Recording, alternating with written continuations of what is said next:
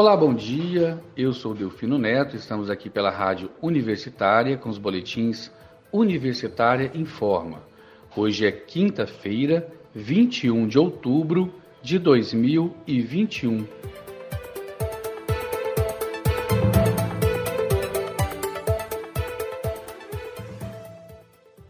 A inflação no Brasil está crescendo, atingiu os dois dígitos. O que significa isso? Principalmente para as famílias de baixa renda. Para falar sobre esse tema, convidamos o professor de Economia da UFG, Edson Roberto Vieira. Olá, professor, é um prazer tê-lo aqui na Rádio Universitária. Olá, Delfino, todos os ouvintes da Rádio Universitária, é sempre um prazer falar com vocês. O prazer é nosso. Professor, o assunto hoje é a inflação. A inflação é um problema global. Durante essa crise aí de, de pandemia do, do novo coronavírus, mas ela não é igual no mundo todo. No Brasil, ela deve encerrar o ano maior do que a inflação de 83% dos países, segundo o levantamento do Instituto, do Instituto Brasileiro de Economia da Fundação Getúlio Vargas. Os dados colhidos pelo estudo estão num relatório chamado World Economic Outlook, elaborado pelo Fundo Monetário Internacional, FMI, que mostra que a inflação no Brasil está acima da média da maioria dos países. No acumulado dos últimos 12 meses até setembro, o IPCA chegou a 10,25%. Por que, que a inflação está tão alta no Brasil acima da média dos outros países. Então, Delfino, você começou colocando aí essa comparação né, entre a inflação brasileira e a inflação de outros países. É uma comparação importante, porque de fato a gente tem um movimento de elevação da inflação que, que vem desde o início da pandemia, relacionada à demanda de alimentos e agora mais recentemente relacionada a um choque aí dos preços de energia o preço do barril do petróleo também aumentando no mundo todo, mas de fato no Brasil nós temos uma situação diferenciada que tem muita relação com a crise política que a gente vem vivenciando por aqui, né? Então ontem mesmo tivemos um exemplo disso.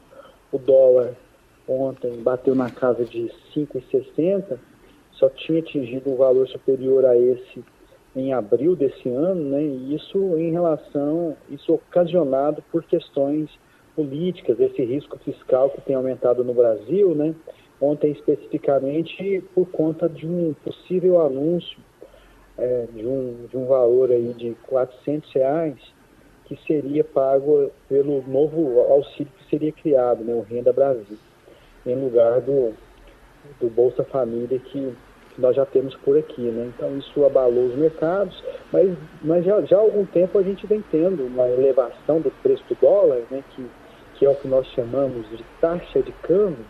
Essa elevação do preço do dólar acaba tendo impacto sobre vários preços na economia. E aí eu destaco a questão dos combustíveis. No ano passado, nós tivemos uma elevação maior dos preços dos alimentos e bebidas. Esse ano a gente continua tendo pressões desse grupo mas o grupo de transportes, né, é, no, nos, no, no, qual se, insere o, se inserem os combustíveis, tem destaque nesse ano. E, e aí você tem esse movimento mundial relacionado à questão do, do preço do, do barril do petróleo, mas como esse preço é cotado em dólar e o dólar tem aumentado muito aqui no Brasil, a gente acaba tendo um impacto maior. E mais recentemente a crise energética, que tem causado elevação do preço de energia elétrica. E, e aí você tem dois grandes preços com impactos diretos e indiretos sobre uma grande cadeia de produtos no Brasil, né? combustíveis e energia elétrica. Do ponto de vista do cidadão comum, além do, dos combustíveis e energia elétrica, eu acho importante a gente chamar a atenção também para a grande elevação que tem sido experimentada pelo preço do gás de botijão aqui no Brasil, né? Isso tem impactado, junto com a alta dos preços dos alimentos, especialmente as famílias mais pobres. Muitas delas têm, inclusive, é, procurado alternativas, cozinhado com, com lenha, carvão e até mesmo álcool, né? colocando aí a sua saúde, a sua integridade física em risco.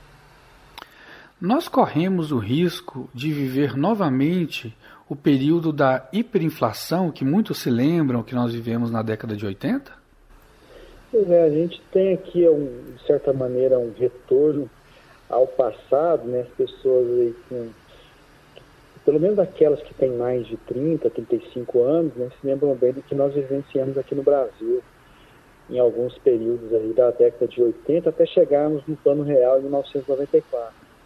A gente está falando agora, Delfim, dessa inflação de 10,25% ao ano, a inflação de dois dígitos, é elevada, né? A gente está vendo a, o aumento da, da pobreza, das pessoas em situação de miséria no país, isso tem a ver com a, com a inflação, mas na década de 80 nós chegamos a ter inflação anual de mais de mil por cento. Né? Em março de 1990, nós tivemos um, um IPCA registrando 82 5% ao mês. Então, é, para ser sincero, eu não acredito que a gente tenha risco de ter alguma coisa parecida com o que nós tínhamos no, nos anos 80, não. Enfim, essa situação é uma situação muito complexa, né? Está tá tendo impactos econômicos e sociais significativos, mas na década de 80 nós tínhamos inflação de mil por cento, até mais ao ano, né? E, e aquele movimento ali é, certamente não vai ser repetido com muita facilidade no Brasil. O senhor acredita que aumentando a taxa de juros, a taxa básica de juros, a Selic, para conter o consumo e o crédito, a inflação vai baixar? Então, Delfino, é, é importante a gente explicar que taxa de juros que é essa, né? É a taxa, é a taxa básica de juros, né? Por que básica? Porque a partir dela são formadas as demais taxas de juros da economia. Então, às vezes a gente, ela está em 6,25% ao ano nesse momento, né? Quando a gente fala isso, as pessoas até assustam. 6,25%, às vezes eu vou fazer um empréstimo aí pago 2%, até 2% ao mês, né?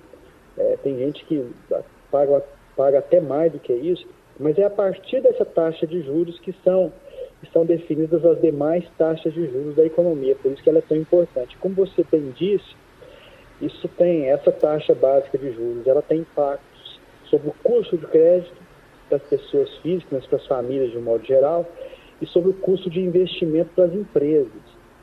Então, é, é claro que, que é, a prioridade da política econômica é controlar a inflação, porque a inflação ela, ela tem impactos sociais muito significativos também, tem impactos em termos de crescimento econômico, então é importante que você tenha uma estabilidade de preços, em, em primeiro lugar, para depois você buscar outros objetivos, como, por exemplo, reduzir o desemprego. Mas falando de desemprego e respondendo diretamente à sua pergunta, é, essa, é, esse, essa forma de combater a inflação, é, ela, ela é complicada, né? porque o mesmo remédio que você dá para combater a inflação é, é, é, aquele que, que, na verdade, não cria um efeito adverso, né? porque aumenta a taxa de desemprego, reduz o, reduz o, o nível de, de produção da economia. Então, quando a gente analisa a economia, a gente vai dar aula sobre isso, a gente divide a inflação, por exemplo, em inflação de demanda, que é quando muitas pessoas estão querendo comprar os bens, estão querendo, estão, estão disputando os bens escassos no mercado, é a inflação de oferta que é causada por choques de oferta, né? Como por exemplo, um exemplo de choque de oferta é esse agora, da, do, do, da, da, da, desse climático que está causando o aumento do preço da energia elétrica, é, é esse que está causando o aumento do preço do barril do petróleo. E esse tipo de inflação, de fato, não é, é, é adequadamente tratado com o aumento da taxa Selic, muito embora o governo tenha essa como a sua principal ferramenta de, de combate à inflação, porque busca com essa medida é, o que nós chamamos de ancoragem das expectativas. O que, que seria isso? Seria é, o, o, Banco Central fazer com que a, a, comunidade, a sociedade acredite que ele vai buscar trazer a, a inflação para dentro da meta. Meta nesse, nesse ano é 3,35%, podendo chegar a 5,25%. Então ela já foi estourada nesse ano Então, com essa medida, o Banco Central tenta ancorar essas expectativas, fazer com que as pessoas acreditem nisso, porque elas vão reagir, por exemplo, as empresas re podem reagir não reajustando seus preços, os trabalhadores reagir não, não, não é, pressionando por aumento de salários. Então, essa que é a perspectiva teórica desse tipo de ação do Banco Central. Se para tentar baixar essa a inflação atual não é o caminho aumentar a taxa básica de juros, o que o governo então deve fazer para tentar controlar essa inflação específica que é de oferta? Então, é, é, Delfino, na verdade, pelo sistema de metas de inflação que nós temos no Brasil, que vigora desde 1 de janeiro de 1999, a principal ferramenta que o Banco Central tem para controlar a inflação é a política monetária, né, que é essa que, que, a, que trabalha que, com alterações da taxa Selic. Essa é a primeira, a principal ferramenta no bojo do desenho do desenho de política de políticas econômicas que nós temos no Brasil hoje.